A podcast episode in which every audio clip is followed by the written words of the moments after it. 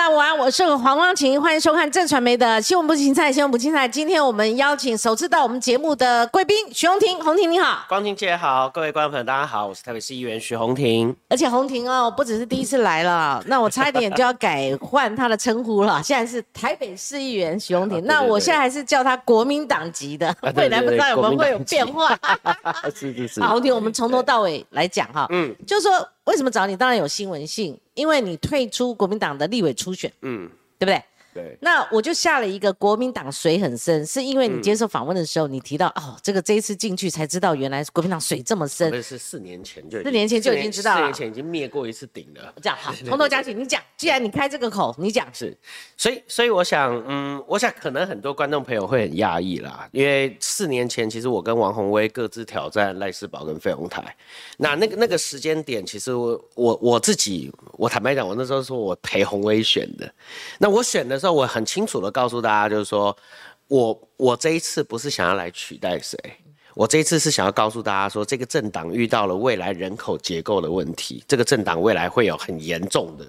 所谓世代的这样的一个断层，那我希望大家能够去思考这样这样子的一个问题，然后看看有没有机会，嗯，这个党里面大家一起找到一个解决的方案。所以我那一次采取了一个模式，叫做进而不选呐。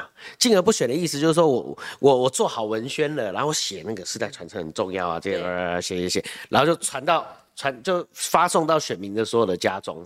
然后呢，但是我没有在实体上面去做任何的，比如说在路上拜票啦，或者是在。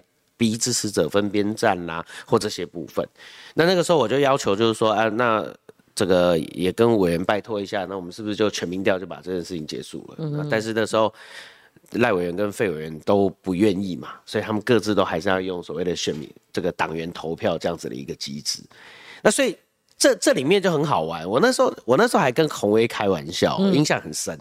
我说你看哦，你你选的这么认真，然后吵成这个样子。但我跟你讲哦，其实我觉得以我们对整个结构的了解，我说我们两个的的分数应该会差不了太多。嗯，那结果事实证明，我们两个分数真的没有差太多。差在哪里？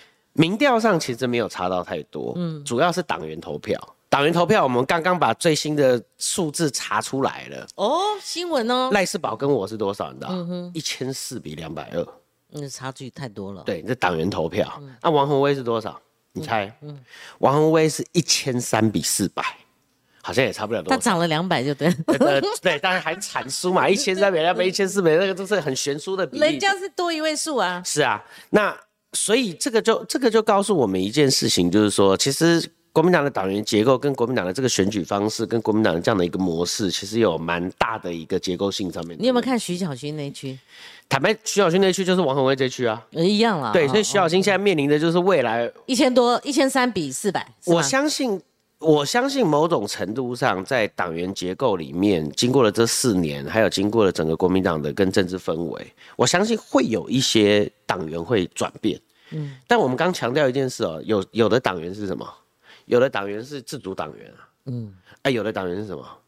有的党员是人头党员，确实嘛。还有党员是什么？嗯，我为什么讲水？幽灵党员啊，幽灵党员，幽灵党员最恐怖的。幽灵党员是这样子，就是门一关起来，你看我们现在门关起来了，嗯，然后说，哎，你看光清姐去上洗手间突，突突突突突突突，就这样一直盖，一直盖，一直盖，一直盖。不然我讲真的，我说老实话，我不讲我自己啦。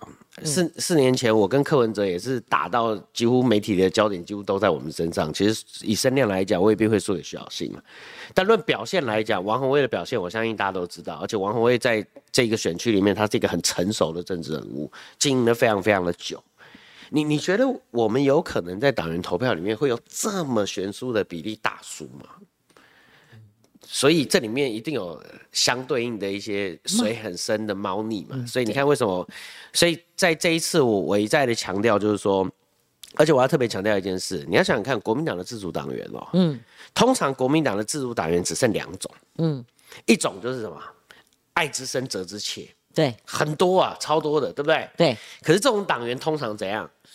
有时候党做了一些让他失望的事，他就干嘛？不投了，不。他不止不投了，不缴党费，他。都不缴了，失联党员了。对他，呃，对，或者是其实他还是有连的，只是他就没没交党费嘛。那些话突然之间就有人帮他缴了，他就觉得没有，他就觉得说我这两百块我交不下去。嗯，啊，等他现在看到这大战打成这样，然后他突然觉得说什么，我好像有一个责任，我要去帮这个党做选择的时候，嗯，对不起，你没有缴钱，你没有党权嘛，所以基本上我我们我们就更好奇的就是说结构，所以你看为什么我一开始的论述我讲的很清楚，嗯，我记得我跟巧心我们这个选区的登记时间是二十几号，嗯，二十几号登记哦，嗯，可是党部告诉我们说，党员投票缴费的时间缴到三十一号，嗯哼。换句话说，我们在登记的时候，我们虽然知道有可能有党员投票，可是我不知道有多少人可以投啊。嗯，我也没有选举名册，我也没有这些东西。那选举名册在上一次韩国瑜选党主席那一次，对，他们是发到网络上，他们也原先也在吵。那你们这个选立委没有吗？你们没有吗？拿办法拿到那个党员名册吗？他等第一，他要等到什么？他要等到三十一号啊，因为缴费缴到三十一号嘛。嗯所以三十一号确认，三十一号缴完以后，他们才能确认嘛。大家不要忘记三十一号在干嘛？放年假。嗯，对，年假放到什么时候？放六号、七号。那什么时候打人投票？二十二号。然后你再给你说国民党做事情的那种模式，都会比较慢一点嘛。所以你看，再给他统计个一个礼拜不为过吧。嗯。那就所以你大概在选前一个礼拜才能拿到名册。那我请问你，你在选前一个礼拜拿到名册你能干嘛？嗯嗯嗯，对对对，措手不及你能做什么事？那那相对另外一个人，他也是这样子吗？理论上来讲，如果你讲说，如果你讲说这样的一个结构，双方彼此都在同一个起跑点上，如果双方都是什么，都是外来人，嗯，我觉得合理。嗯，可问题是你要想想看，以国民党的结构，我过去常常在讲，就是说。现任的立法委员，嗯，基本上就是什么，就就好像我们讲以前国民党现在有点像是那个藩镇割据，唐朝的时候有没有？这个立法委员就像节度使，所以这一块区域的所有的行政官员运作这些，全部都是由他来负责嘛，嗯，所以党工都是谁的人？嗯，投票所的监察员、管理员、党工工作人员这些有的没，全都是立法委员的人嘞，嗯嗯嗯，我们那个要。上架骑手或要干什么或都是这这这个道德风险太高，我我我先不讲说猫腻是什么，嗯，我只能讲说这个有很强的道德风险嘛，嗯，因为当你在做投票的时候，所有运作的人都是你的人的时候，那你会不会想要干嘛？嗯，会不会想要在这里面得利？嗯，所以我一再强调一件事情，就是今天为什么我到最后我会选择退出？其实最大的原因几个，第一个，全民调行之有年呐，你看我们，我请我请问一下，我们现在征招是用什么？全民调，全民调。哎，你外战，因为你要打外战，你不是打内战，不是选党主席啊？县市长是用什么？全民调。全民调。嗯。啊，立法委员大部分都用什么？也是全民调。那最后那个对卢秀燕跟那个江启贤那个最经典。那也是嘛，对不对？然后包括包括这一次，还有包括好，虽然我们南投输了，但南投这一次也是用全民调在在处理嘛。你什么时候看过党员投票出来？嗯。那为什么我们这两区党员投票？嗯。然后再来。你要用党员投票也可以，就像我讲的，你程序要合法嘛。嗯，也就是说，你你在登记之前能投票的人，大概就已经要先确定了。嗯，你不可能就是说登记以后，然后哎，能投票的人就随着缴费的人越多，然后投票的人就越多，这不莫名其妙嘛？嗯，所以这就不公平。再来，党员投票其实某种程度上对未来的团结不是好事情。为什么？因为你看，我我们党内干部都有很多基层嘛，嗯，你党员投票就要下去动组织，嗯，下去动组织就要逼大家选边站，那一般人会选边站吗？大部分都不会，嗯，那很少少部分人会，为什么？要表态给那个长期照顾我的人看嘛，所以你挑战者，你挑战者跟现任者在选边站这件事情上面本来就已经就不对等，嗯，然后再来，就像我们刚才讲的，特别是关于姐刚。讲的最重要一点就是全民调是什么？嗯，比较贴近真实状况，对选区的真实状况。所以你看，为什么我我们那时候就觉得说，这么多的主张，理论上来讲，大家应该会用全民调来来做，因为最没有争议，嗯，然后最贴近所谓的选民选区的这样的一个状况，未来的选举跟全民调的这个状况也差不了多少，嗯，但最后。我们这两区还是一样，嗯，就我们这两区居然还要靠投票，嗯，然后我也觉得，我我真的觉得市党部脑袋是有问题的。你你要决定这两区到底是要全民调还是党员投票，嗯，然后居然还分区投，哎，有没有？你你们看新闻有没有？我还比徐小新多两票，嗯，就是在我这个选区支持全民调的比徐小新多两票，嗯，然后在他那个选区的他比我少两票，嗯。全民调是全民调，党员投票是 党员投票，哪有说大安文山大安文山投，然后那个双安新义双安新义投？你不觉得这很奇怪？这样子啊，这叫没事找事做。哦，还有不同啊？对啊，我外界不知道哎。就是大家在举手表决，就是说这两区了解了解，那那各区不一样啊。这个其实就是国民党最大的问题，就是什么？就你全都是人质嘛。嗯，你全都是人治，你你没有一个完整的制度，你没有一个基本的这样的一个竞争程序。比如说，你看我算是我们政党里面研究民进党算是研究很深的了。嗯，民进党的竞争结构就越来越成熟，有没有？他虽然上次没收出去，他杀的很凶很凶啊，但是他。基本上在竞争的过程里面，不管是民调能不能作弊啊，这些有的没的，党员投票这些，他都已经防避防到一个相对公平的这样的一个状况。他们以前有报过人头，因为他们以前问题都很多嘛。还有还有这个你你你电话，还有那个查到有两个立委在那个机房里面，对然后挂线嘛，然后还有 roll 还有 roll data 这些事情嘛。但是他们会，他们看到这些问题以后，他们怎样？革除啊？他们就说好。我们派系所有人一起出来，就是说派系打派系，派系用自己的能力来证明自己的力量，但都不要作弊，嗯，对，就把这些东西全部都革除了嘛，嗯，那我们变成样，嗯，哦，哎，原来可以这样哎，那 那我们就用这个进入门槛来增加的，来增加挑战者的压力吧，对不对？表情写了一切的故事，就是这样子嘛，对不对？所以，我我们会觉得学坏的，对，变坏，讲白就学坏了。那我我们会觉得很难过的一点就是说。如果我认为就是说，我我一直强调一件事啦，我一直在讲就是说，我的参选是希望能够帮这个政党多一些年轻的新的战力，看看能不能改变这个政党的氛围，改变这个政党的结构，因为我认为。国民党所坚持的那个路线，嗯，两岸和平、经济发展、民生优先这条道路，其实对这个国家是重要的，嗯。那如果这条路线是重要的，延续这个政党跟这条路线也很重要。嗯。但对不起，我现在只看到国民党一直在跟我们讲说两岸和平很重要，但是他对他自己政党的延续，你觉得他有他有用心吗？就就是老。老样子嘛，对。那如果没有有一些根深蒂固的事情没有改变，但如果没有用心的话，一般的民众就看一一般的民众就会觉得，就是说，嗯，你对你自己的延续都不用心了，你怎么说服我？你这条路线对对对，没错没错。所以这个是说服力的问题。嗯嗯。所以所以我我们一直我们一直主张就是说，不管怎么样，你要有一个公平的，完全是制度。来做决定的一个初选机制，才有助于这个政党的太旧换新。那那洪庭这样，而不是现在这种所谓这种人治的方式，用人来解决。你是所有上过来宾讲最清楚，而且坊间上政论节目讲的最清楚，而且把事情讲的非常清楚。为什么？因为媒体报道它就是八百字，哦，只有一部分。对啊，对啊。就下个标题，哇，好好，你你觉得水很深，这个标题化了哈。洪庭这样，你的这些内容是不是可以充分反映徐小金想要表达的？那你们两个做出不一样的决定，你怎么看？我佩服徐小新的勇气啦，我说老实话，但是我觉得他很可惜，他走了一条他可能没有办法回头的道路。怎么说？就是说他他必须不断的用媒体，不断的用声量来凸显，来凸显他想凸显的这个部分。嗯哼。所以坦白讲，我觉得，我觉得这里面有。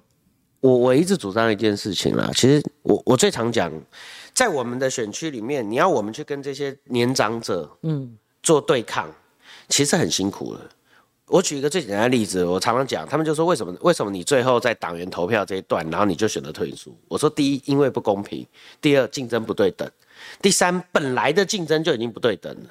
本来的竞争不对等，就是立法委员跟议员在选。立法委员初选的时候，这像什么？你知道？嗯，就像是你要求小北百货要打赢星光三月这种感觉。这样啊，这个很，嗯，对不对？这个形容就懂了。或者一个新新创公司要打赢台积电嘛，对不对？因为人家是三十年的累积嘛，嗯，对不对？那你是你是一个新的这样的一个部分，所以政党的传承其实是应该要靠什么？是政党自己来做。政党的传承不应该让选民来决定。嗯，所以这这个是我们的战略失败。那是我们的战略失败，到底是因为我们不知道，还是因为我们坏？我认为我们是知道，但我们坏。那你这一点对，不管地方党部跟党中央，我都你你有什么我我都我都讲过了，我其实讲过非常多次。我应该这样讲，稍微如果稍微如果认识我的人都知道，我在这个党里面的资历是算很深的。嗯，我做了十二年的助理。九年的议员，我在这个党里面待了二十一年。我跟徐小新算是这个政党里面两个少数没有家世背景，嗯，我们不是什么正二代，我们也不是什么政治世家，他是早餐店小孩，小孩我是公务员的小孩。我们以前我们家里也都不是政治人物，都没有什么，都爸爸妈妈也不是什么议员、立法委员，这些都不是。但是我们我们就是做助理出身，你看我要做更久，做了十二年的助理，我才做九九年的议员。但是在这中间，让我们看到一件事情，就是说，我你政党要给大家一个循序发展的空间跟机会。巧心跟我为什么会为什么我们两个会在？你看我四年前就出来，这次我还是要出来。最大的原因是什么？我们也知道说，时间再等下去，这个政党大概也只剩我们这些人了啦。嗯，对不对？你看这个政党四十岁以下的，大概就是我们这群的，也没有别人了。这很可悲，知道吗？你也四十了，四十几了是吧？对啊，四我是四十啊，我四十岁。那四十岁以下的，就是我们这一群；四十岁以上的，你看像苏慧、思刚这些，全部都是嘛。那这个政党整个年轻赛大概就长这样了。第一，我们要先问一个问题：我们真的年轻吗？对不起，我不年轻哦，我四十岁了，我们不年轻了。然后第二个问题是，我们我们接下来要怎么样去 hold 住这个政党？如果这个政党的路线对这个国家这么重要，我们是不是需要更多的历练？如果我们没有更多的历练，对不起我，我不是那种有位置就上的人，我是这种我觉得我准备好了我才会去上的人，不该我的位置我也不会去拿的。我没有接过相对应的历练，我也不我也不会去相对应的位置上浪费生命或浪费时间，或者是拿国家的公器做什么。我以前跟着连胜文在 U 卡不就是这个样子？所以。这这里面有一个很麻烦的事情是，为什么我们会这么着急？因为我们觉得我们再不接受历练，对不起，我们自己也不符合上面的位置，就算了。我们未来跟民进党之间同一辈的对抗，嗯，我们也赢不了他们，因为我们的资历也不够，嗯，我们的历练也不足了，嗯。所以为什么这一次有这么多年轻世代人这么着急？他们希望说有更多磨练的机会。其实他们不是想要取代谁，真的不是想要取代谁啊。对啊，我我我们也知道，从时间等他们会老，我们我们也会老啦。但是我们会变得更慢慢成熟嘛。可是，可是我们如果都没有受到历练，我讲真的，你就是一群大孩子待在这个政党里面，那有那有什么意义？今天红红婷请我们制作单位喝咖啡耶，你也尝一尝吧哈。我喝这个冰茶，喝有咖啡了，有咖啡了耶。其实哦，洪婷很会论述，不管是他，不管是游淑慧，不管是徐巧芯，不管是 anybody 哦。包括那个来过我们节目的那个漂亮 baby，漂亮宝贝啊，哈，嗯嗯嗯嗯，他们这些都是因为我们做节目久了，他说上我们广播一次两次啊，第二次还叫，譬如说连连胜文带来，他他是好好龙斌带来的啊，他是谁带来的，都都都有各自的这个。主张了哈，跟跟他的这个有想法啦，跟带领的对象哈，跟随的对象，像连王宏威哦，王宏威跟我同年哦，他要来，他还是洪秀柱带来的，就是他们会有分这个政治势力的哈。对，那洪洪婷是越来越会论述，我常看赵康的节目，就看到他坐到边角，你知道他讲，不管是讲财经，不管讲 哈科技，好，不管讲政治，那政治我熟嘛，哈，政治他的那个历练哈，因为他刚刚也讲了一个前期，我都忘了哈，就是。他在政治圈其实不是说由这个市议员这个年资起算，他待的非常久。嗯，所以红婷，你又会论述哈？那我找你跟先前找徐巧芯，那时候费红费心大战还没打成这样，你知道？找你们这个两个选区是最标准的，为什么？你们都是市议员几个月就起身，但是你论述的，哎，嗯，我觉得耳目一新哈。然后你们都要挑战。党内的文化，你们都要挑战这个世代交替这个议题，哈，是因为你们有世代断层。你也等一下跟我们论述，你跟民进党比较，嗯，哈，他们可能是你跟我讲一个英文叫什么，winner takes all，哈，规划旁体，我们可能是这样讲，他们的结构跟你们的不一样，对，好，但是你刚刚还没有回答完我的问题，徐巧芯他在抗争什么？嗯，那他用的方法跟你们其他选区截然不同，即使你这个选区，你们要挑战的是那个那个。赖世宝，赖世宝，嗯，啊，这边要挑战费永泰，哎，我后来才知道。赖世宝费鸿大，哎，你怎么讲这个？哎，你看他今天我今天我注意到他再出来，他烫头发全黑的，OK，你看我我快满六十，我头发也白了，对对 对，这边也白了。那之前林玉芳我的好朋友，他之前要对战 f r e d d y 的时候，他也特别染了嗯黑发。其实赵康赵先他赵大哥他也是染了黑发，对。可是当选举人，他突然头发全部染黑的，他就在讲。降低好对他这个年龄或者说老化的这个好或政治蹲久了的这个印象嘛哈，所以洪婷就你们这两个选区，一个选择继续站，一个觉得徐衍生退了。那你刚刚有一番论述，你还有没有什么要表述？为什么你跟徐小新做不同的决定？你觉得？我觉得小新在走什么什么路线？我我觉得我觉得两个部分啦。第一个部分就是说，我很清楚我的选区，我即将会遇到什么状况。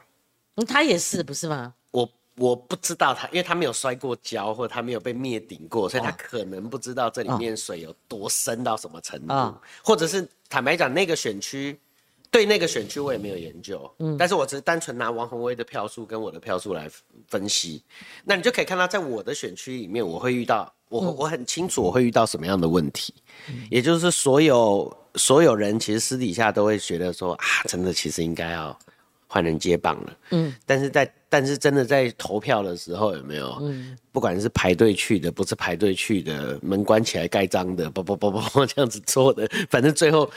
而且我我还可以跟观众朋友稍微提一下，就是国民党的民调跟三七跟党员投票的这个比例，其实是有猫腻的。他的民调的比例是八十五趴的对比，跟十五趴的互比。嗯，八十五趴的对比的意思就是说，请问你支持徐宏庭对抗，比如说好黄光琴，或者是然后呢？那这个是第一题。第二题，你支持赖世宝对抗黄光琴吗？那对于一般蓝营的选民，他会怎样？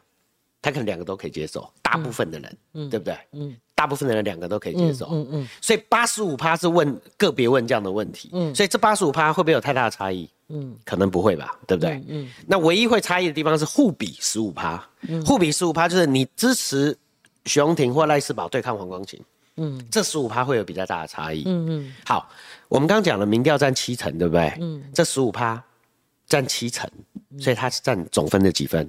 就是十点五分嘛。嗯，所以十点五分就在这里，真正最大的两个人的差异就在这里。那你觉得这两个人差异会很大吗？比如说，好徐，我们讲徐小新跟费鸿泰的民调哈，假设他们六四开好了，假设他六四，就徐小新六，费鸿泰四，好，在互比这里，那他才赢几分？嗯，两分啊。嗯，那民党员投票这里三十趴，嗯，那个投下去就。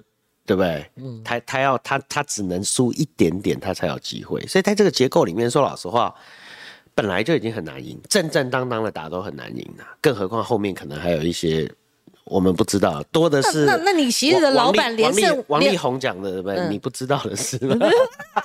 王力宏最近复出了。你可是你昔日的老板在跟丁守中竞逐台北市长初选的时候，不也是七三吗？不也是党员投票？他赢了党员这边赢了一万票，哎，赢丁守中，哎，那为什么他的那个格局就适用呢？那如果按照你这一套标准的话，那时候是不是也不公平呢？应该这样讲。所以后来大家，你有没有发现党员投票越来越少？党员投票越来越少。嗯，也就是说，后来的市县市长选举，大部分都是用那个。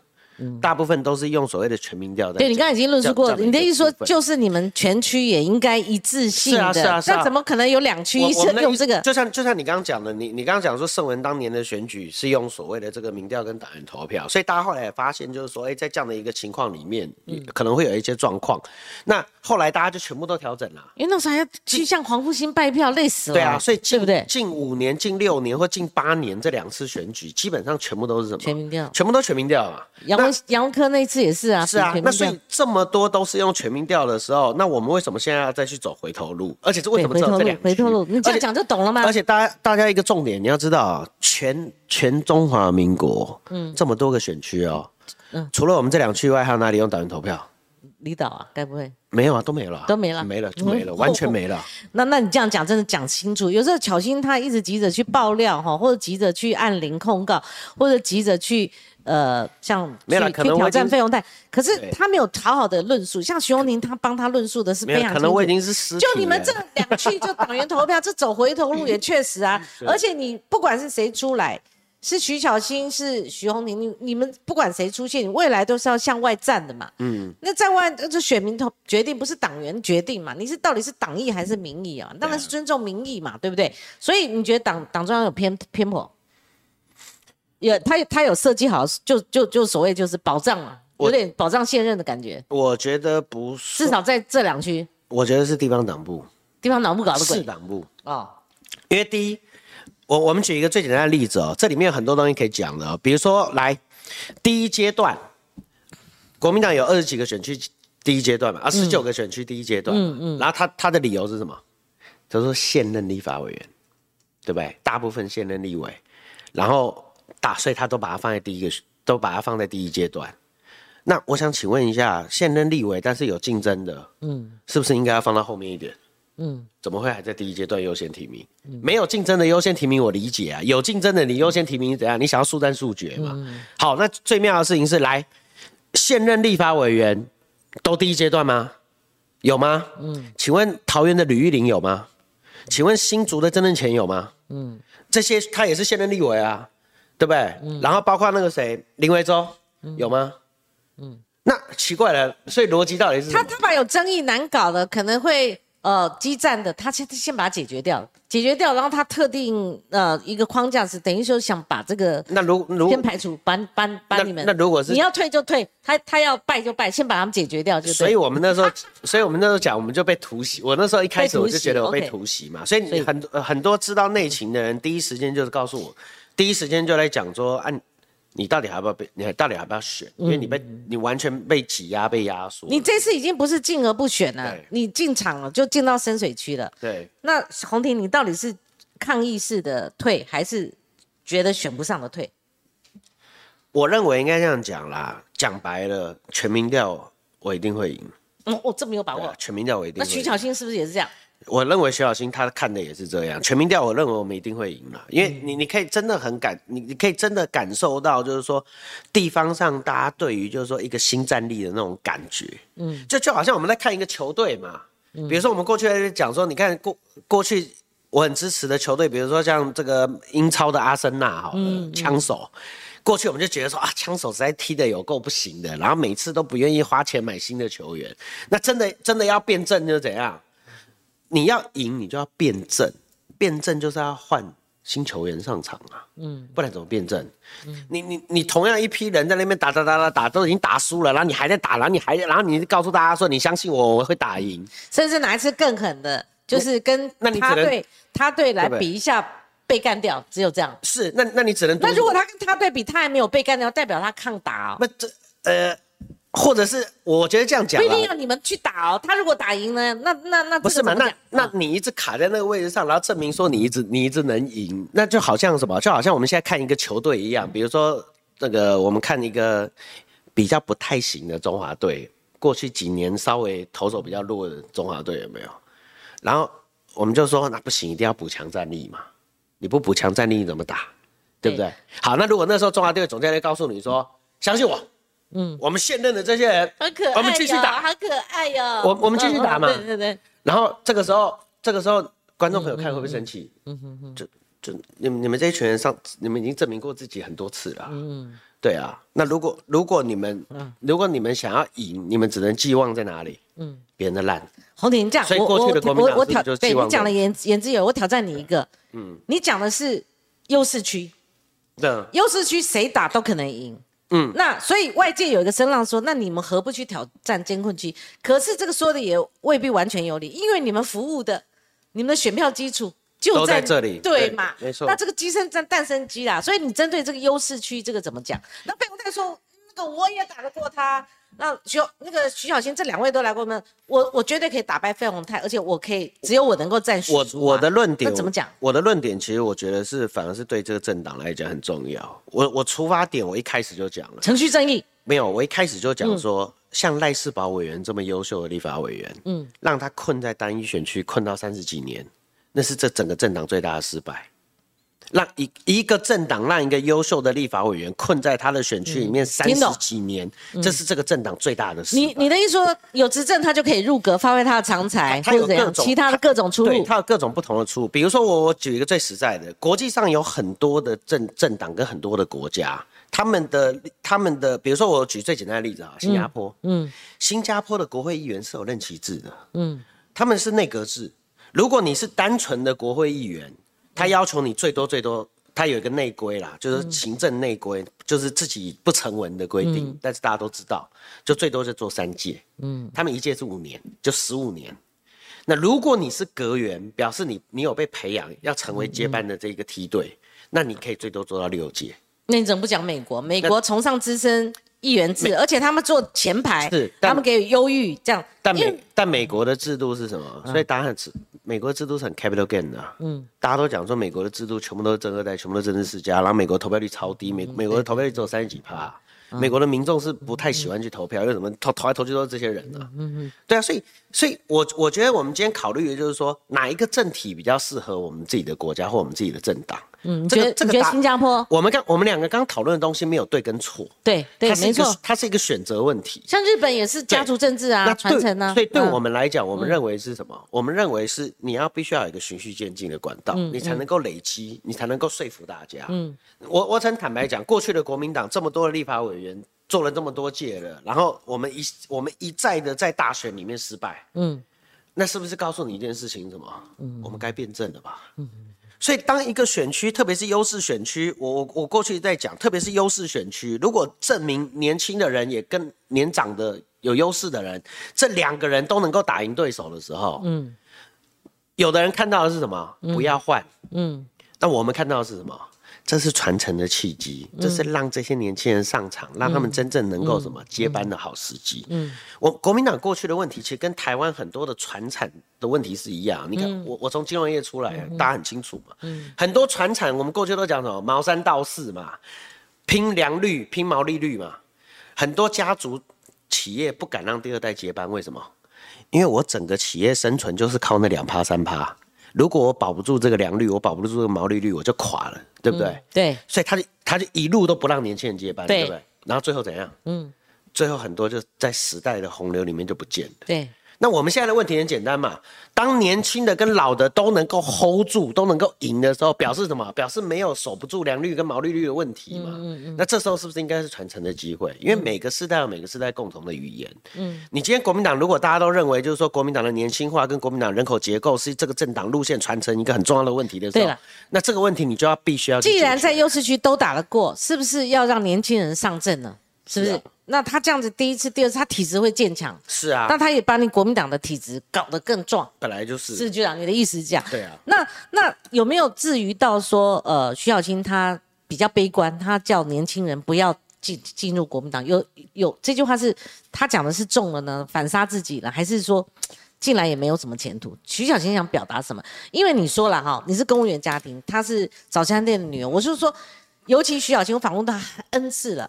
她是早餐店的女儿，哎，那穿草鞋，她是草鞋出身的嘛，吼，对不对？她是国民党力争上流的励志典范啊！等一下是不是有所谓的特二代？现在又发明个特二代啊，正二代、官二代、什么二代？有有人写个文章用个特二代，什么叫特二代？就是说徐宏庭可能会被归类连家班，哦，连家军。那徐小琴她也不是完全草鞋，因为她是马家军。嗯，游淑慧一站出来，她如果没有郝龙斌，嗯。让他在这个市府的有行政经验哈，或者说选举的时候有资源哈，这样子的话，他可能也很难出头嘛。这也不是对错的问题，但谁对错问题？谁谁不是这样长大的？对，那对，那你真正要穿草鞋，就像陈世明啊，高雄那个陈世明嘛，对不对？那这这个这个我也访问过他，这我们就不要扯远了哈。对，所以我刚刚的问题就是说，有已经有到了你们灰心丧志，甚至消极悲观到说。公开在媒体上说都不要进来啊，那那这样国民党就枯萎了，像花一样枯萎了。我没有这样，你觉得他这样讲？巧心讲的，我认为可能是他心情里面失望，然后还有他归类他过去，他觉得他在这个政党里面讲白了，他的付出没有获得他理想中他想要的收获。就说这这个政党不是一个 performance space，就是不是一个看你能力、看你看你看你的这个强度，然后来有升迁机会的这样的一个政党。嗯，在某种程度上，坦白讲，讲的是事实。嗯，你看我在这个政党里面也待了蛮久的，我我待的比他更久，对不对？我在这个党里面，我在这个结构里面其实比他更深嘛。嗯，但但我同样的问题，其实媒体那个时候在我退出选举的时候也有问我，我我的讲法其实很简单啊，我说我不会脱党参选。因为我觉得越暗的地方越要有光啊，也就是说，对于这个政党来讲，我我们既然选择了这条政党的道路，跟我是相对跟我的想法比较贴近的，那我就捍卫这个政党的道路到我没办法继续捍卫它为止嘛。嗯，那个时间点不知道是什么时候，有可能是过两天，有可能是过几天或怎么样。但是过两天嘛，至少我至少我觉得，假设我还有奋斗的理由，假设我还有奋斗的空间，假设我还有付出的机会，我会我会把这些事情都做好。就像我在当议员一样，我我这次当议员，我就我我我就讲得很清楚。你看，很多人讲说什么我们议员绕跑，对不对？我讲最多。好，我做挑战我，挑战我，快点！我在我的选区做了九年的议员了。嗯嗯。就拿人家这样算资历的。对，嗯，U Bike 的免费保险是我做的，二兵的新路是我开的，台北是现在全台湾唯一一个动保专线，也是我，也是我们推动的。所以在我在我的这里面，我告诉我自己，就是说，你给我十年，嗯，我给了很多创新的东西。这些东西其实有时候不像一般的一般的议员是路平灯亮水沟通嘛，我们做了很多结构上面的改变。这也是因为你有这个行政之力，所以让你选举的时候利多是，而且所以你当的更理直气壮，更能够贡献，更能够服务选民。所以这个就是我们讲的嘛，你要有这个历练，我们才有这个底气告诉你说我要往上走。嗯，如果我没有这些历练，我再告诉我自己说我要往上走，对不起，那我就真的叫落跑。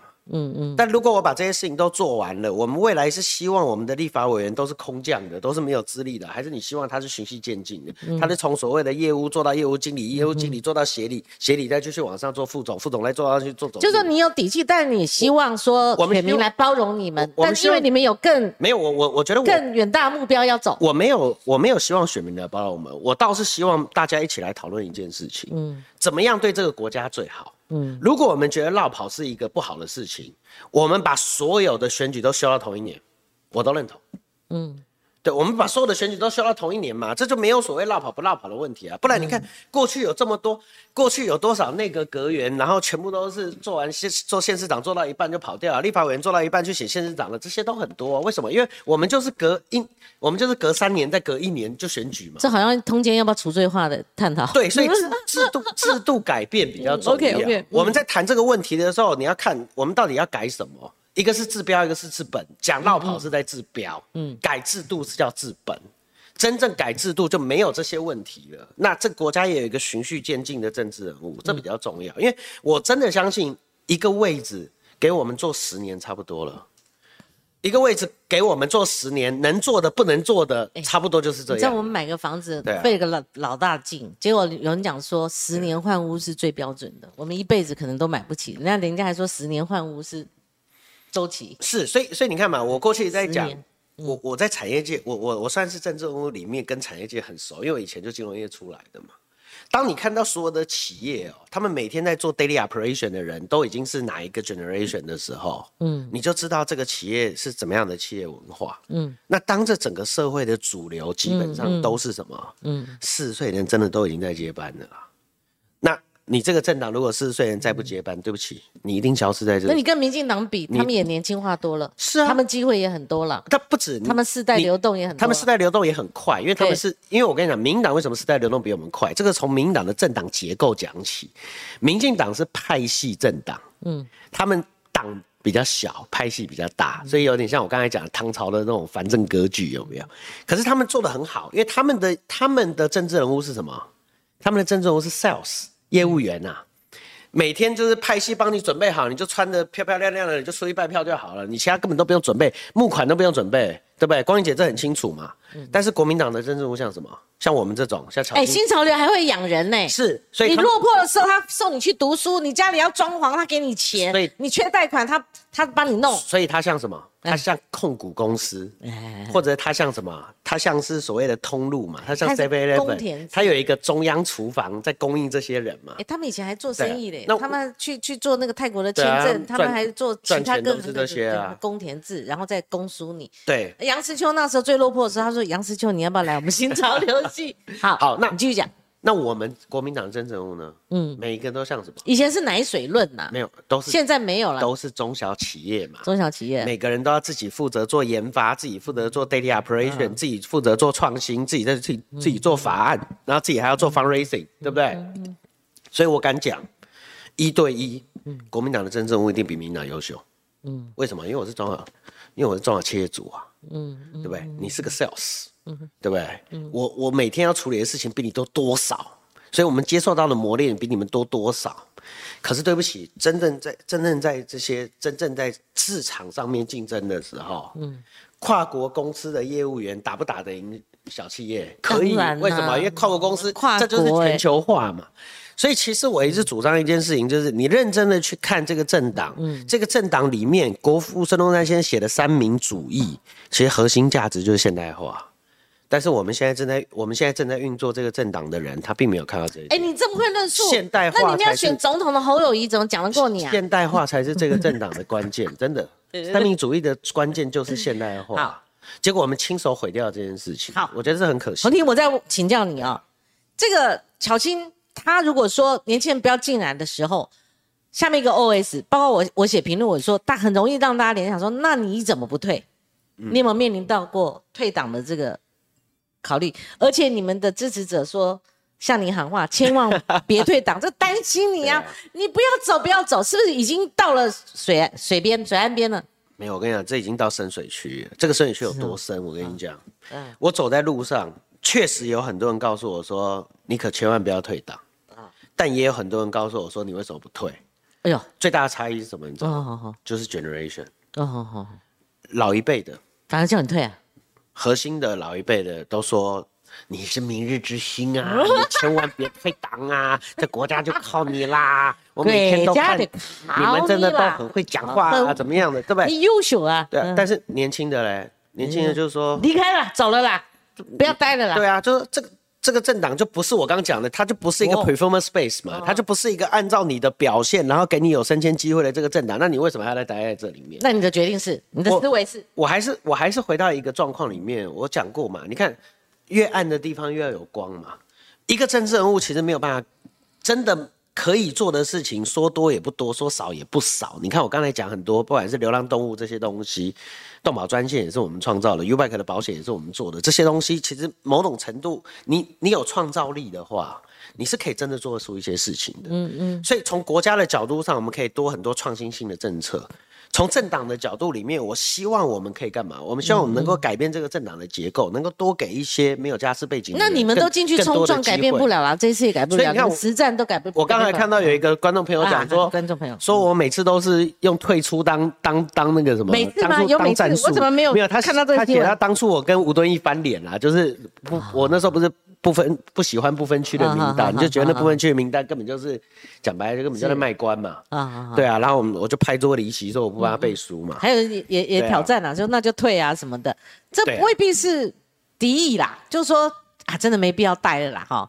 有些人会有这样的想法。也有敌意的。那我我的想法还是很简单嘛，只要我有机会，我认为还有机会做到改变，我就会什么啊。我就会留着。哎，还有人称赞黄光琴是最客观的主持人，还讲别的，我要赶快抓一下念一下。对啊，他有人给红婷董内了，红婷加油。因为我我们在我们这，他也是听到不同区却有不同的制度，这太扯，这因人设事嘛，哈，或因人废事。所以我的讲法很简单嘛。我们希望在这个政党里面，我们可以稍微做到一些小小的改变。这个改变不一定需要在我身上，我不一定会，我不一定一定要当立法委员。我的我四十岁了，但如果我留在这里，我还能帮后面的人开路，或我未来有机会老了不做传承，我先做传承，这就是我们的责任嘛。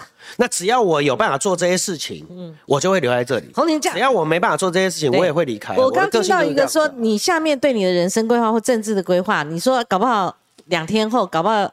两个月后，搞不好两年后，你真正的规划是什么？你的想法是什么？坦白讲，我这样讲可能有点强定离手。我这样讲可能有点那个不好，但是这是我的心里话，我可以在这里分享给大家。嗯，我我母亲在今年年初因为癌症走了。嗯，对啊，我我经历过那一段痛苦。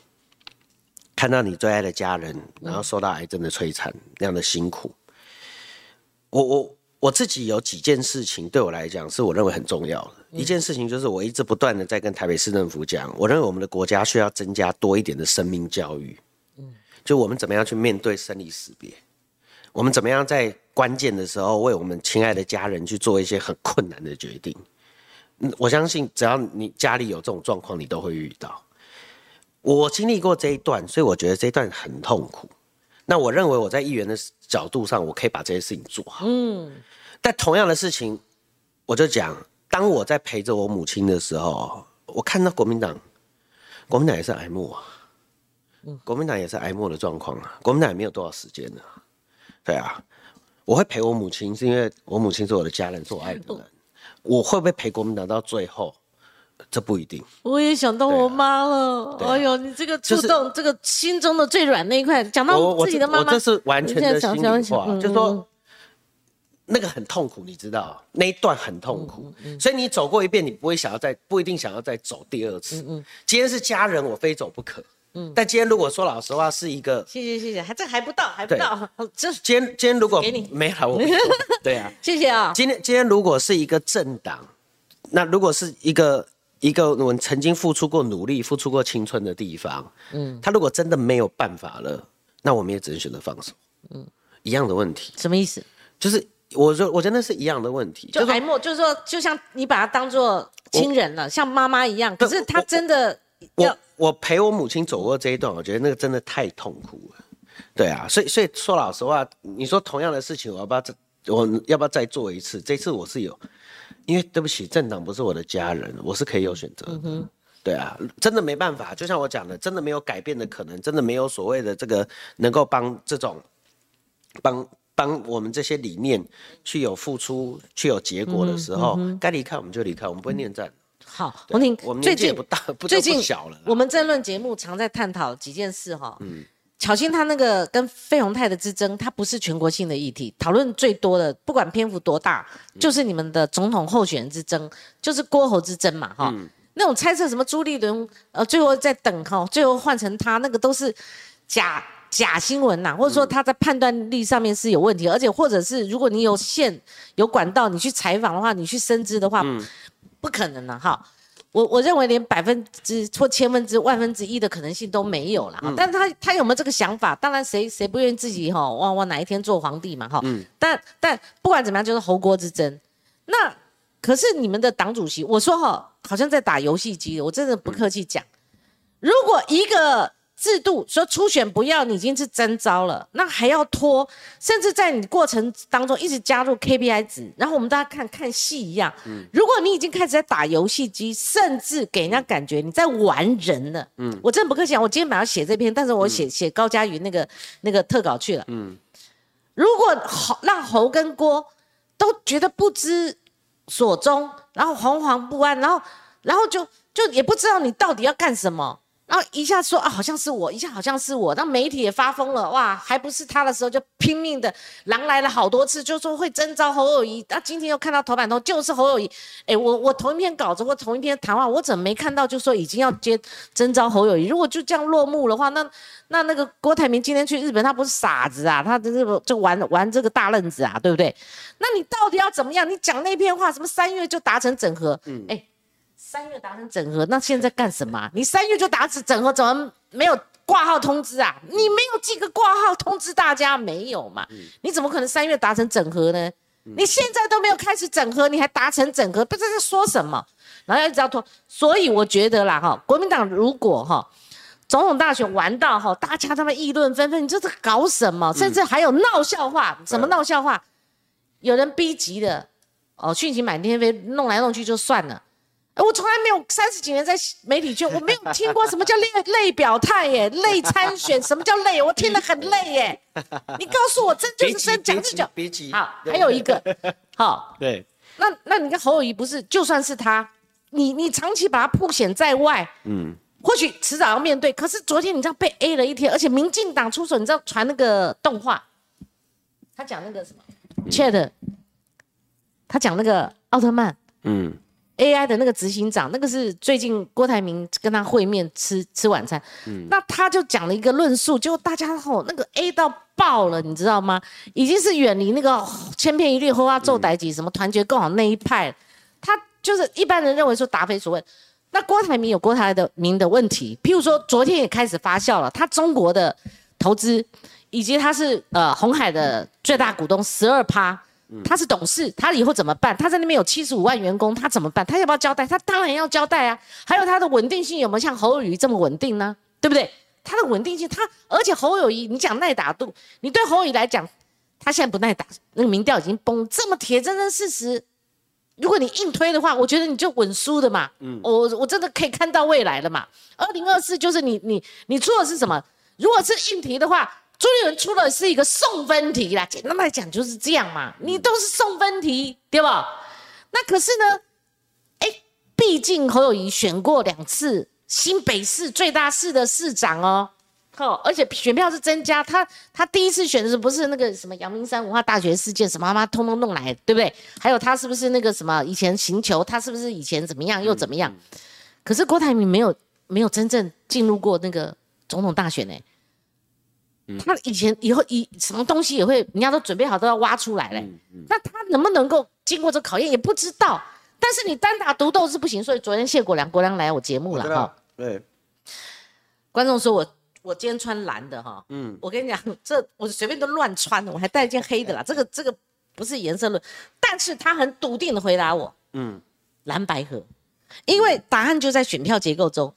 他在选前三十六天，他跟蔡思盈的民调，就以谢国良来讲，国民党就交叉分析，国民党九成支持他，但是民众党七成七耶，嗯，这是他的主力，而且他满意度接近七成，是六十八点多。我们昨天，哎，这个这个表述过。但是你知道吗？那个民众党支持他的也是七成呢。嗯，哎，不是，上一次三十六天他是民众党这边交叉分析是超过五成支持他，满意度这边是七成七。他就说我的选票结构就已经是不是国民党传统的选票，已经质变了。嗯，我的选票就是你泥中有我，泥中有你，所以他认为单打独斗打不过，一定要整合。那蓝整合就是蓝白合嘛。嗯。或是泛绿大联盟嘛，非绿大联盟，非绿大联盟。那他还提了一个很先进的观念，这个红婷你就熟了。他说：“那那不只是总统跟总统选举，还有立委席次很重要啊。嗯那未来怎么样？大家谈主联合内阁，主联合内阁当然是民众党跟国民党主联合内阁嘛。对，这都是他很笃定，但是很很很很以前没听过的想法。你的看法呢？”我我觉得这里面有几个问题啦，我们先从那个国民党自己内部的这个初选初这个这个征招来看。我过去其实，在少康谈了很多次嘛，我一直讲说，国民党二零二四的胜选几率取决于什么？取决于我们在政论节目上，或者大部分的政论节目上，如果一直在讨论什么风向，一直在讨论这些征招啊、小剧场，谁在干嘛，谁在想什么，那我们就完蛋了。对对对，所以。大家不要忘记一点，之前其实你看赖清德之前做了一件事情，就是他把他的初选提前。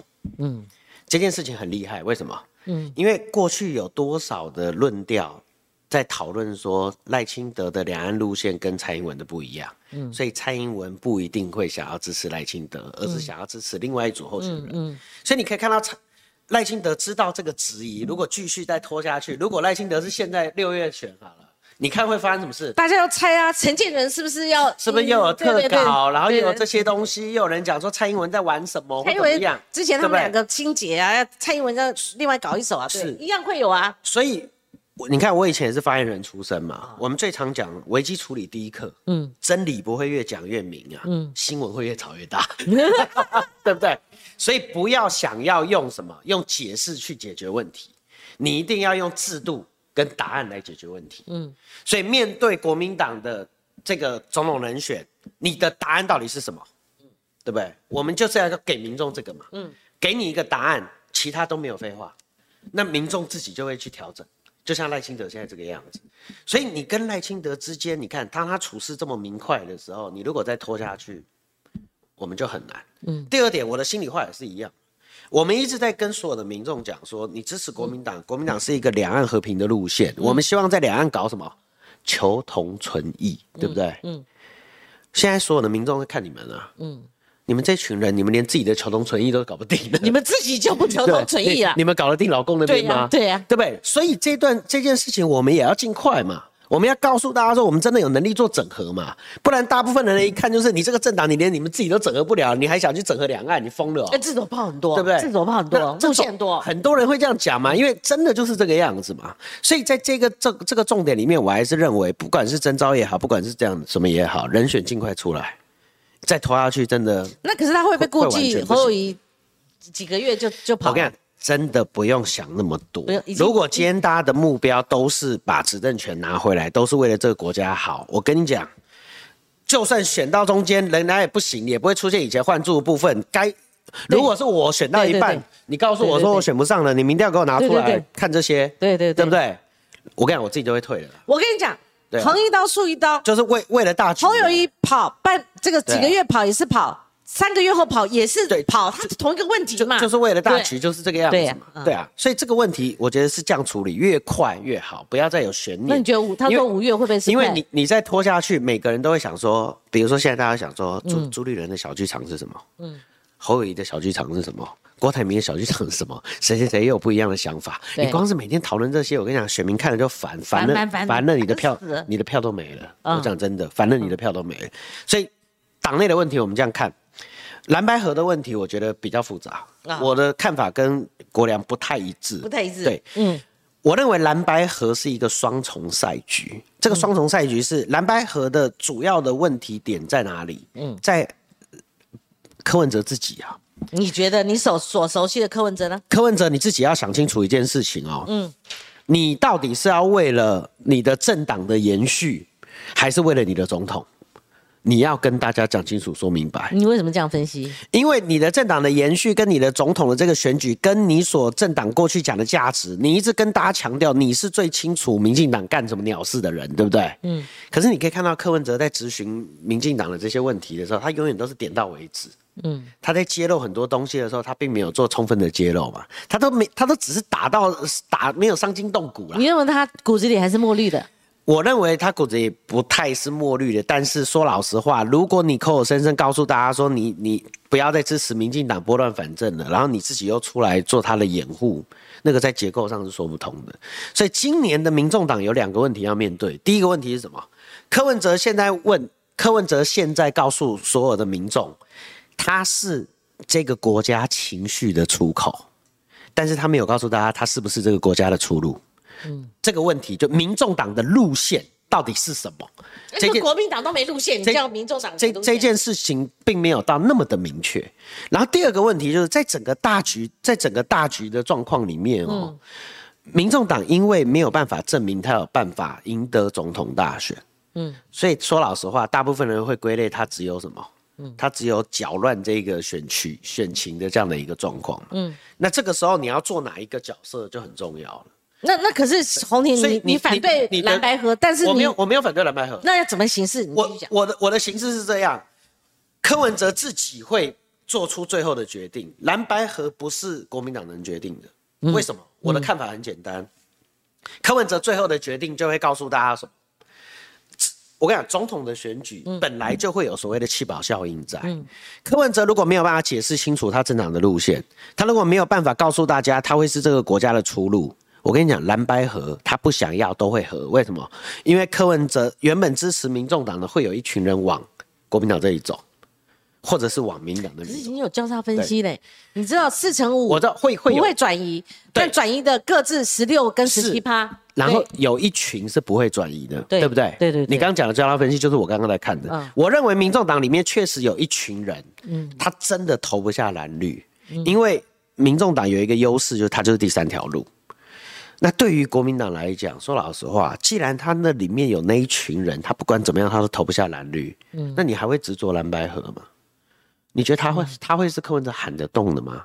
不是，所以对我来讲，我我会他如果整合成功的话，他他们的选票至少我我认为会有四四成五的这个部分呢。你认为那四成五会跟着柯文哲走？减一半也两成多吧？对你们来讲，你做了一个前提是你认为他会跟着柯文哲走，嗯，我认为不会。我认为民众党的选民其实是蛮自主的，他们是跟着他们自己的价值观在走。嗯嗯，这个价值观有的就是要走第三条路，有的就是觉得说啊，反正蓝绿很烦，我就是要那个。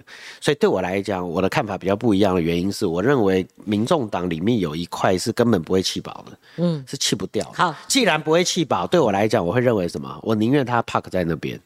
好，那那那你们拼二零二四干嘛呢？嗯，我觉得我觉得二零二四大概胜负几近已定了哈。单打独斗，不管是侯跟郭，以现在的民调来看的话，差距甚远啊，三咖都稳输的嘛。那你又把整合的这个牌拿掉的话，那你们你们二零二四要怎么打？如果还有时间的话，我可以跟大家讲一下，我我认为二零二四投国民党价值是什么。我过去花了非常多的时间在研究两岸跟国际关系。我老师是民居正，很少人知道。嗯，对啊，所以刚刚有人一直在说你你针对什么中共火灾器官这些，你们如果真的去看。我是我是帮法轮功站台的国民党，嗯，对啊。那我的看法很简单，我过去在金融业待过，我也研究两岸关系，我也去过美国，嗯，我也跟美国国务院有很多的那个，我甚至还跟美国国安会开过会，嗯，我看到的状况是这样，从整个半导体的这个架构来看，我认为今天欧美国家要封锁住所谓的中共，嗯，对于半导体的发展是可是有可能的，是非常有可能的，但是会会在未来的几年才能完成。大概三到五年的时间，那这三到五年的时间完成之后，我认为它会有个十年的科技领先期，所以我认为什么？我认为台湾现在对我来讲，我认为最危险的时间点是什么时候？嗯，就是接下来这几年。嗯，对啊，接下来这几年就是假设你自己看看哦，嗯，假设你看看，如果你知道你的竞争对手要出一个新招，让你会 delay 十年，嗯，delay 发展 delay 十年。你只有两个选择，一个选择是什么？嗯，认怂嘛，就说好了，那我那我就不跟你竞争了嘛。那十年以后再说，我慢慢来发展我自己。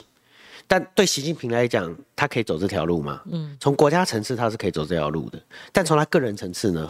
如果未来的十年习近平要认怂，他会面临到两个最大的问题。第一个问题是，全部的中国的民众都认为这个国家在崛起。嗯，但是对不起，你们在科技上面，你们是在往下走。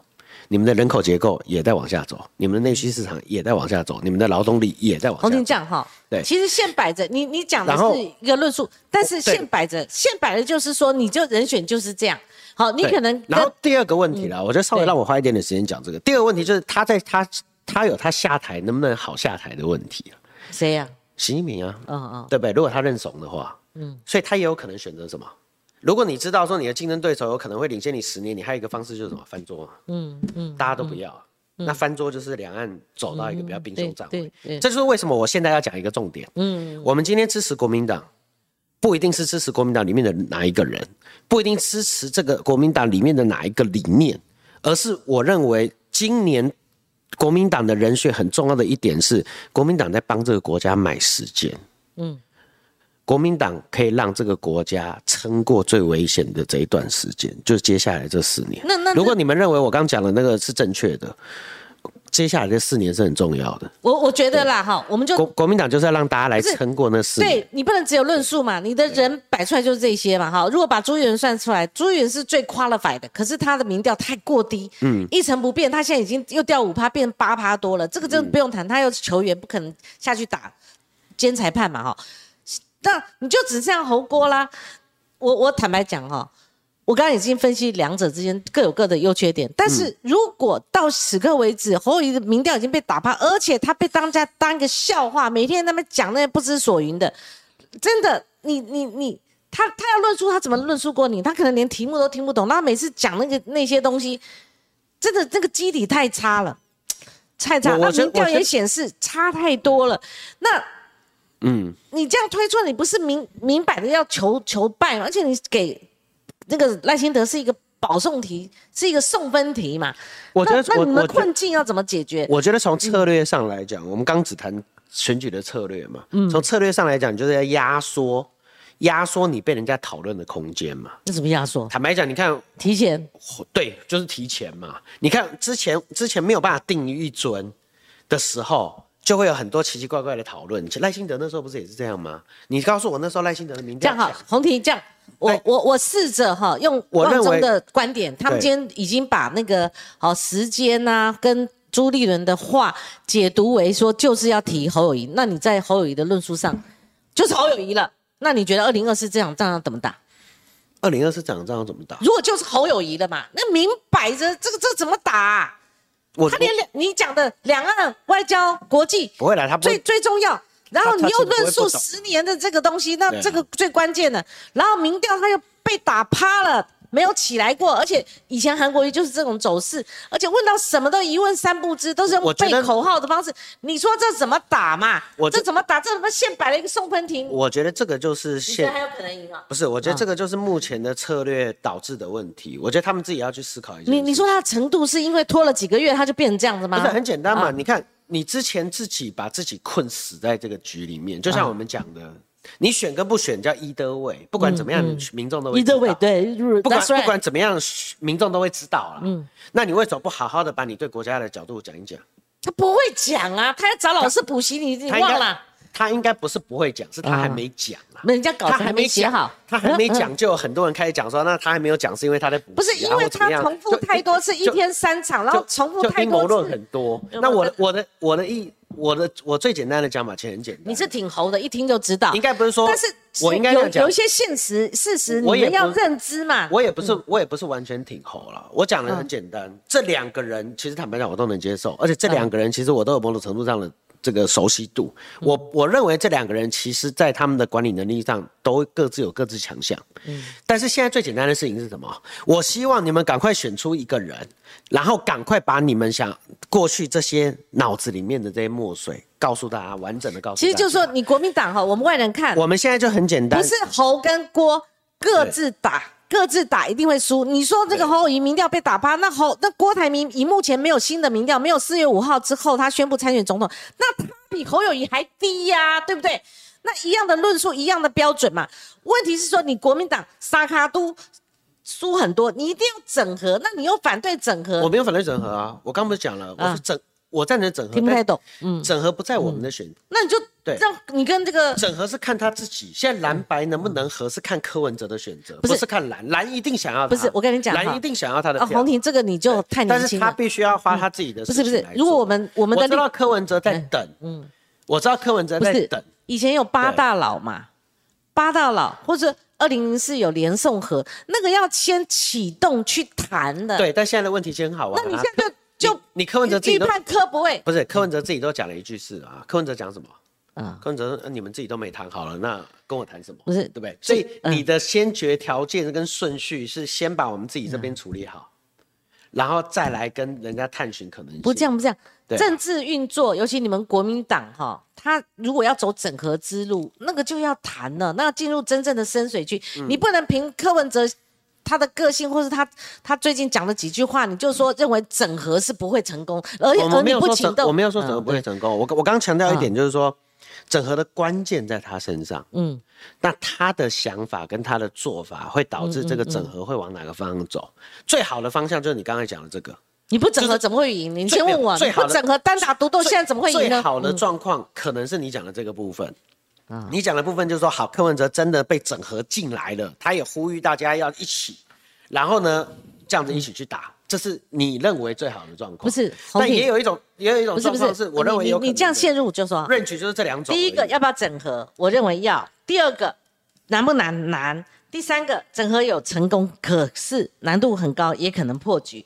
可是你的。论述的依据说啊，科不会啦，所以科决定才在他，所以我们不要整合，这两两套不同的没有没有你说法，你这是断章取义我的逻辑。那我我我好好听，你要到底要表述什么？因为你的这个逻辑有点矛盾。我刚才的结构讲的是一样的问题嘛？你要不要整合？先先讲，你要你觉得要啊啊，然后呢？怎么整合？怎么整合？看柯文哲。因为然后柯整合的结果会不会破局？是柯文哲。对呀，分析对呀，然后啊，对，那那你又反，你又三个答案出来了，所以那那那我的结构跟你的结构没有没有不一样啊，那那谢国良说要蓝白河，不是你你们不是讲一样的事情吗？国良要蓝白河，没错，但是他认为就是说他我们应该要主动，然后要出来多谈，对不对？嗯，他的动作在这个地方，那那那那两个一个一个铜板打不响，两两个巴掌拍不响，你不找他。那他怎么会跟你谈呢？这这这已经陷入什么谁主动谁被动？就说我们两个要结婚，谁先求婚的问题。这个你整合就是连跟宋当初也很难谈嘛，谁谁都不愿意搭副的，两千年就分裂嘛。那两千零四年怎么谈出来？这是连胜文在我节目讲说，二零零四的模式是可以尝试的嘛？没有这个这个我的看法跟可能大部分人比较不一样，就是说蓝白河要不要谈？嗯。我认为是要，但是呢，最后谈不谈得成是柯文哲来决定。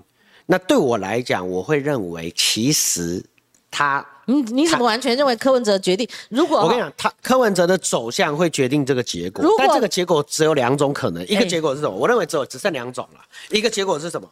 一个结果就是蓝白能合，然后柯文哲出来呼吁大家要合，不是不是，然后他有一部分的人拉动了，有一部分拉不动。第二个可能是就是我刚讲的，我比较贴近这个部分。对柯批哈，就还是有一群人黏在民众你你你你是想柯批嘛，他带领一个政党他绝他绝对要一一定要有呃党的政党的主体性。第二，他不不能不选总统，不选总统。呃，只选立委就没有一个母鸡带小鸡。第三个，那你说他不能不选总统，不是不是你要跟他谈什么蓝白合？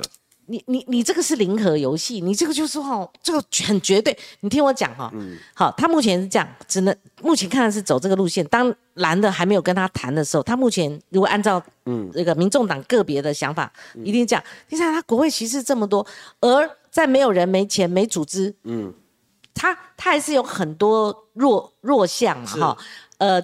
就是说，很多谈判还不够，还不够强壮的时候，嗯，呃，而且在嗯有一些选区，哈，除非在蓝营一面在十趴以上的，否则蓝营有的是五趴的选区，五趴选区，你知道，不是不是，就是那个民众党，你看他上一次的那个区域，你看他很多地方是五趴，那你蓝的很很可能就碰到有民众党的候选人，你可能会落选，嗯，所以就是说这个。质变了，这个选票结构已经直变，不全部等于你蓝的，不是传统那个话最跟党的那种状况。所以，因为选票结构已经改变了，所以你们单打独斗又不能够选得上。然后柯文哲也面临一样，他两层始终跌不破，顶多跌下来一点点，上升一点点。他两层他也自自知，他也讲过选不上。那你如果两个都选不上，那你就只好成全民进党继续执政。也没有什么不好啊，我为什么一定要选择你国民党呢？对不对？我为什么要你选择民进民众党呢？那如果为用选战选民投票，如果你们用一个胜选方程式，哎，那就你们执政；如果不是的话，那民进党执政，有些人选票决定啊，那就是说国民党胜选方程式在哪里？我觉得这要好好思考哈。所以，我我说这是双重赛局的问题嘛。第一就是说，你你如果要谈总统不选总统，会不会是你的选项之一？这个是柯文哲要面对的问题。好，如果如果都是这么幼稚的话，哈，就是他幼稚坚持的话，那你们国民党胜选方程式在哪里？不是，我跟你讲，说老实话了，我们最常讲一件事，选举还是 candidate center 了，candidate center 就是候选人特质很重要候选人自己本身的强跟弱，跟候选人自己本身的路线会强到什么程度？比如说今天蓝营如果强。蓝营的候选人如果表现出来，在市场上他有走出他自己的路线，我认为最后的结果，柯文哲不会有。洪庭，我们不打高空，柯文哲因为你们已经有备位潜在的人选，侯郭，我们外加一个朱好了哈，朱虽然民调低，嗯，那你有条件说嘛？那我只问你一一个问题：国民党的胜选方程式，我们选战是不是要求败的？我们选战是要求胜的，嗯，对不对？那现在还有时间，那你们的胜选方程式，你认为是？你又你又倾向说啊，科可能不可能啊，科怎么要主动啦？那你们完全被动啦。科是动态的啦，科看你要怎么。对，那那你不要管科，好，你也不要管民进党怎么样，哈，先把自己也不要管民调。请问国民党的胜选方程式就这么几个人呢？你觉得？简单，一个礼拜之内把人选提出来。那我我我今天访问你，我就要请教你的意见嘛。对，就一个礼拜，一个礼拜之内把人选提出来，我都想要办一个辩论，你知道，就像比如说像关姐，我跟你这样，对不对？我们把诸侯跟郭三个人找啊，猪不用了，不是不管没关系啦，参选。然后呢，我们自己封在一个红亭，最后一个机会，我请教红亭的没有答案不给国民党的建议，像谢国良昨天在我们节目就他提他的意见，我就我就说你你是不容易表态，你是不方便表态，还是说？你你模糊化，你用一个礼拜给答案，那你的答案，我要的是你的答案，我要不是朱立伦，我我讲多多早给我们答案。我认为侯跟郭，嗯，这两个人都有这个国家需要的部分，所以对这两个人来讲，我是 open 的。所以我认为最简单的模式，对我来讲，我认为在一个礼拜之内，不管是他或不管是左边，不管是侯或不管是郭，只要他们能出来，把他们的路线讲清楚。我认为这场选战都还有的打，可以。现在民调两个都会输，我跟你讲，还是要硬推，还是要提早硬推。民民调是动态的啦，我跟你讲，假设啦，假设真的再推出来，民调还是起不来，那我跟你讲，自己他们自己也知道知所进退了，不是吗？知所进退，那又换人了。因为大家，因为大家要做的事情就是要那个嘛。那你现在的问题就很简单，你永远给选民都是多复选题，哎，你的民调怎么会好？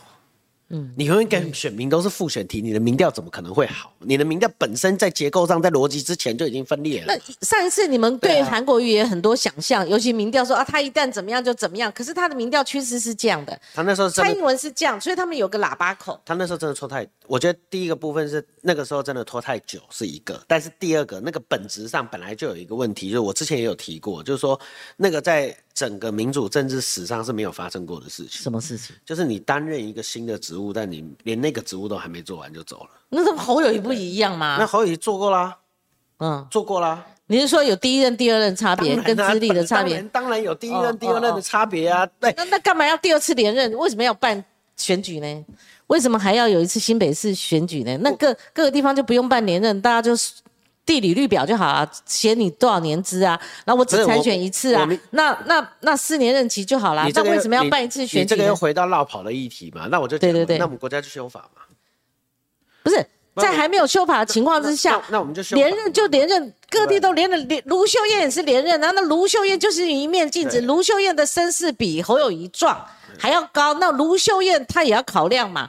卢秀燕如果变成侯友谊第二，你你相不相信她的民调会下来，他的声望也会下来？我跟你讲哈，最后啦，我觉得我们争执也没有用了。四年前你们当你们国民党集体疯狂的时候，跟你怎么讲，这样不行。嗯。我们不要不是讲现在侯友谊或郭郭郭台铭哦，当时我就跟你讲不行，嗯，跟韩国瑜翻脸了，你你怎么他做几个月就跑了呢？对吧？还写一本书才刚上架呢，他把书一丢，哦，就丢到那个桌子上，他这他觉得你你你干嘛来蹭我啊？我要听你的，他他所以他最常讲谁说的，你讲了算。那时候你们国民党不是只有韩国瑜个人疯狂，不是李嘉芬个人疯疯狂，韩冰个人疯狂，是你们集体疯狂。就跟你讲这样阿内北塞嘛，就你们现在都很会讲，比我们那时候四年前劝你们的都还会讲。你们现在有犯同样的毛病，你们看不到自己的盲点，打就输嘛，就问你是求胜还求败，你的胜选方程式在哪里嘛？这是重点嘛。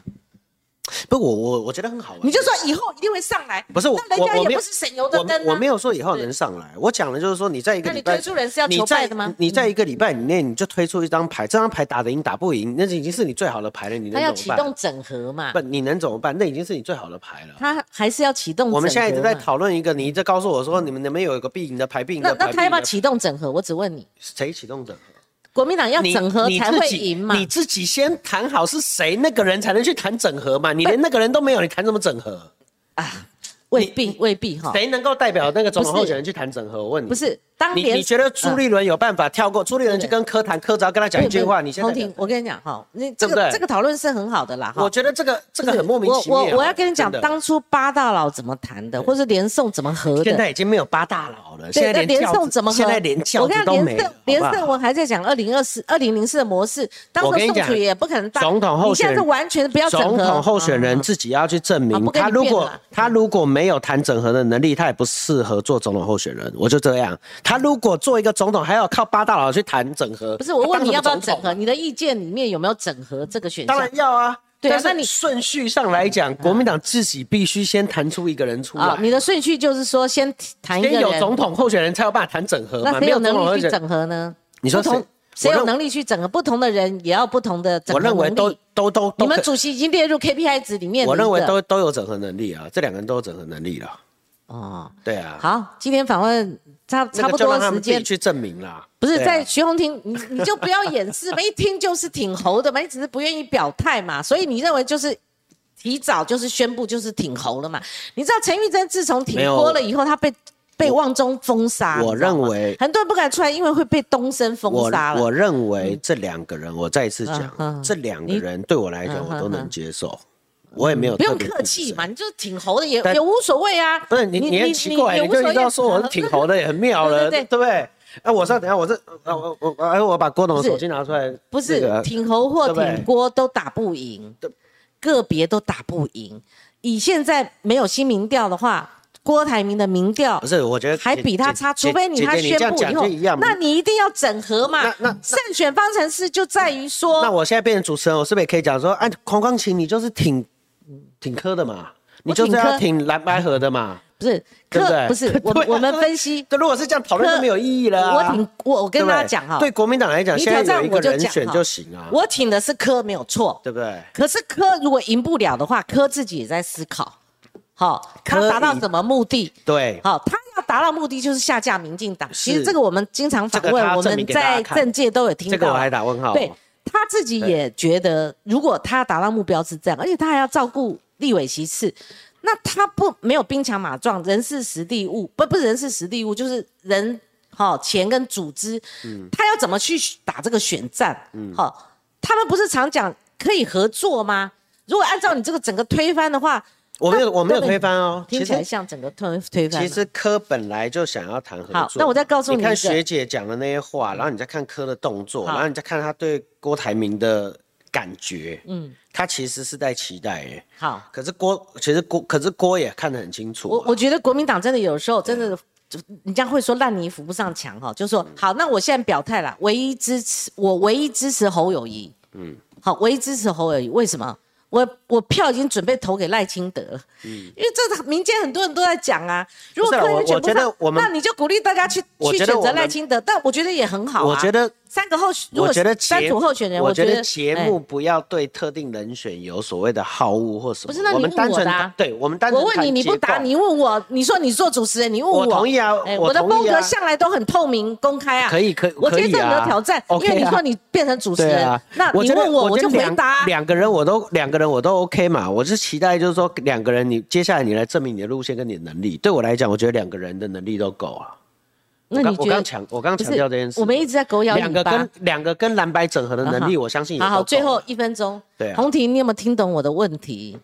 我问你是说，不管侯跟郭单独推出去，以目前民调，沙卡都都赢不了，那你们是要求胜还是要求败？所以你们的胜选方程式在哪？我相信我的问题很清楚，你的答案一直没有给我答案，你还是说都可以，我都接受。你们的胜选方程式是什么？我的胜选方式是跟你的结构上看起来有一个不同，就是我不认为三卡都没有赢的机会，哦，所以问出来了，主持人还是有功力，问出来了。我不认为三卡都没有赢的机解会。就是你就给我答案呐、所以所以我才讲嘛，接下来就看柯文哲的表现，他怎么做，好，好。那那个影响是影响在这个地方，结构是在这个地方，然后看这个人跟柯文哲的整合能力到什么程度。嗯整合的好，我觉得柯文哲是六到八啦，你不是说单独推出来都可能赢吗？你还要又提什么整合？不单独推出来，他自己表现的不好，他就是六到八，他就是六到八。嗯没关系，没关系。就是我我觉得观就跑不过来的观众都这些人啊，观众都怀疑我们两个是不是会打打起来，不会没有，啦，就是我们两个就好玩嘛，好玩嘛。我们两个就谈到一个比较深水的区域啦对深水区域了嘛。对啊，这个就比较深水区对啦。对对对对啊你看你有没有看过节目，像我们俩这样子啊？哦，对不对？没有没有没有人说每个来到我这边的来宾都跟我想法一样，不可能嘛！我很欢迎这种嘛啊！我想起那个配中配没有啦，我跟，你讲，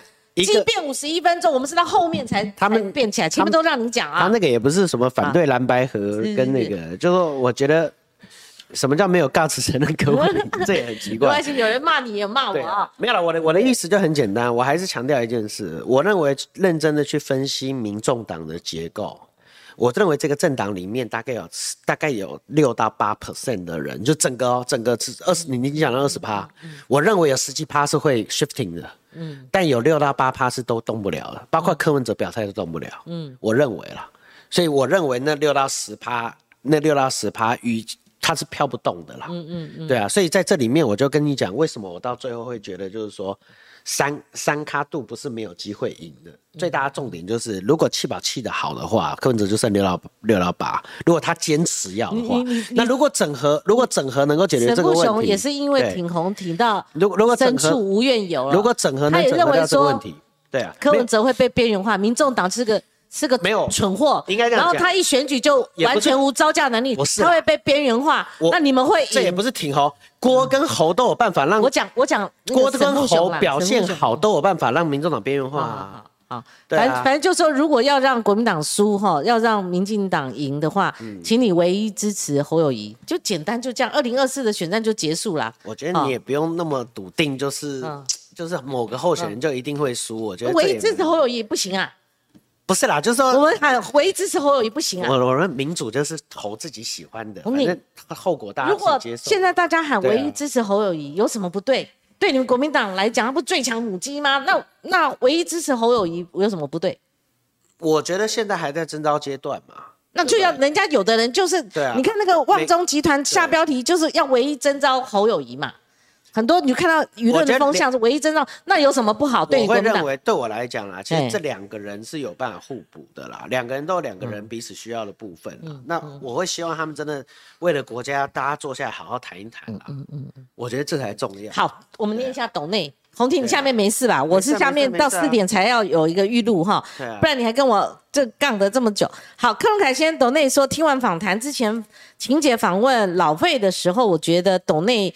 问费委员对党内初选制度有信心吗？费老开笑开怀说：“当然有信心啊！可是跟洪婷你们这一代说，今天在我们节目真的是一个很好的论述。不是啦，因为他听到那个，他听到我讲那个七三比的那个八十五十五，他就他后来觉得说当初是什么了嘛？对啊，他听了林一席话才说啊，我之前懂了啊，对，懂了。好，张瑞玲他也懂那说，我说最后就是朱立伦这招叫一逃杀三世。张瑞玲，我跟你讲，绝对不会哈。”这个我们记者，我们有一些采访路线跟我们基本的研判哈，不是凭空想象或者哦，就是我看大家好像是没了，我觉得在猜谜啊，越拖国民党的民调越低了。好，当初要换住，我们事前也都征兆，我们都第一手掌握哈，不是没来由，什么事情不是你自我想象，有些绿营就是只是说，哎，还听过什么？郭台铭一定会跟柯文哲打，郭台铭会无党籍，后来也没发生呢，就跟你讲不会，我就跟大家讲猪不会。参参与他，最后就是猴锅。我是两三个月前就讲，因为有讯息嘛，有讯息就后来你看发展就是这样，嗯，然后会用征招就这样，好等等。好，Kevin 过说红婷加油，不同区呃有不同制度，实在太扯。刚刚我们念过，还 Kevin 过又给你抖那一次哈，谢谢光晴姐专访许多不同的人，不同声音哈，然后听到红婷讲到最爱的妈妈呃。过世了，他很难过，他也请你加油哈，他也赞成说国民党应该掌握传承的契机哈。他说你的这个说法有打动到他，嗯嗯嗯，打到了，嗯，打到很多人。你这前除了跟我争执这个哈，主持人跳下来争执这个，没有了。我在讲前面是一个很好论述，真的很动人呐，很动容。讨论就我们先不要预设任何前提嘛，对对，可能可能性是 O。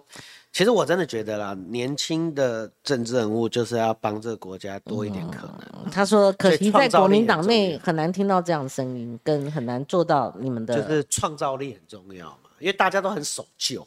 国民党就是很觉得，就是说啊，这张牌就打得赢，这张牌就打得赢，所以我就讲不辩证嘛。那其实你刚你刚才强调也是这个啊，你刚才一直在讲胜利方程式，胜利方程式是什么？胜利方程式就是要有一个策略，只是这个策略谁来谈谁。还有一个判断啊，你看侯友谊现在的状况，还有他民调跟着这样的一个趋势。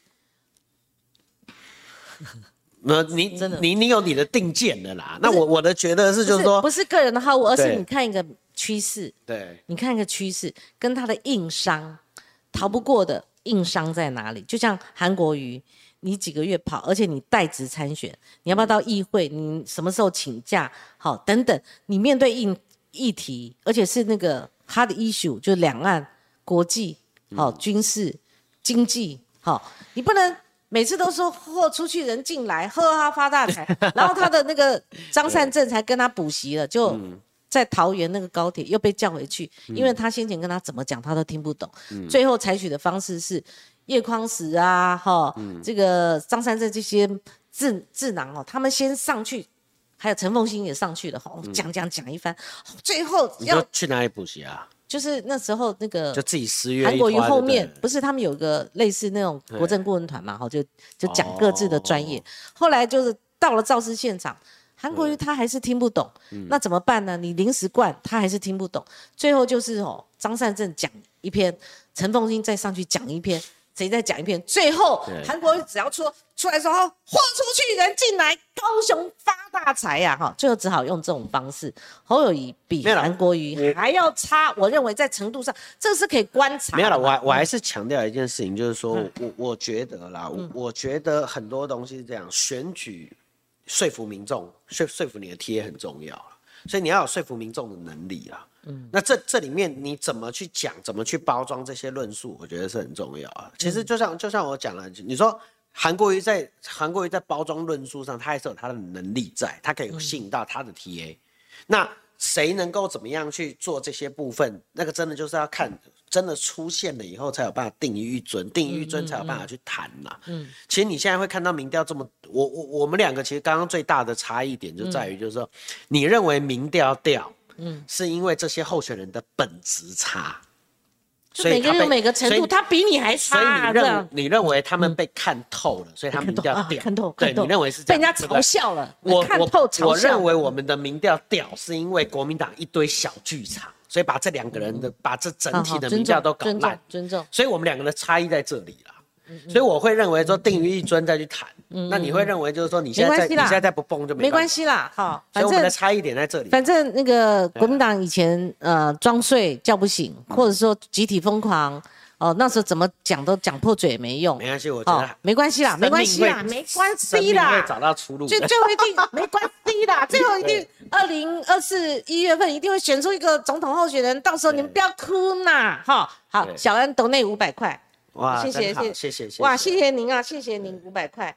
好，然后我不知道还有没有其他的留那个抖内哈，我再看一下。嗯，好，我再看一下。好，算了哈，还是还有前面的哈。那我们今天谢谢大家的准备。哎，要再来呢，要再来呢。啊，没问题啊，喜欢听我们的那个。没问题啊，好，谢谢谢谢各位观众的热情收听。然后我们明天还有排了专访哈，对对，我们也陆陆续续展开县市长新政百日的这样的一个专访，很棒呐哈。好，我很期待。二零二四直接跳接到二零二四的一月，我们干脆就翻底牌就好了。我们这过程实在是乐色时间呐，乐色时间呐。快选！对，而且名嘴这一次哦，没有像上次吵那么凶，但是哦，彼此之间哦，呃，氛围也不是太好。我希望这这段这个乌烟瘴气这个气氛赶快过去。好，谢谢您收看，明天同一时间空再会，拜拜。谢谢红婷，拜拜。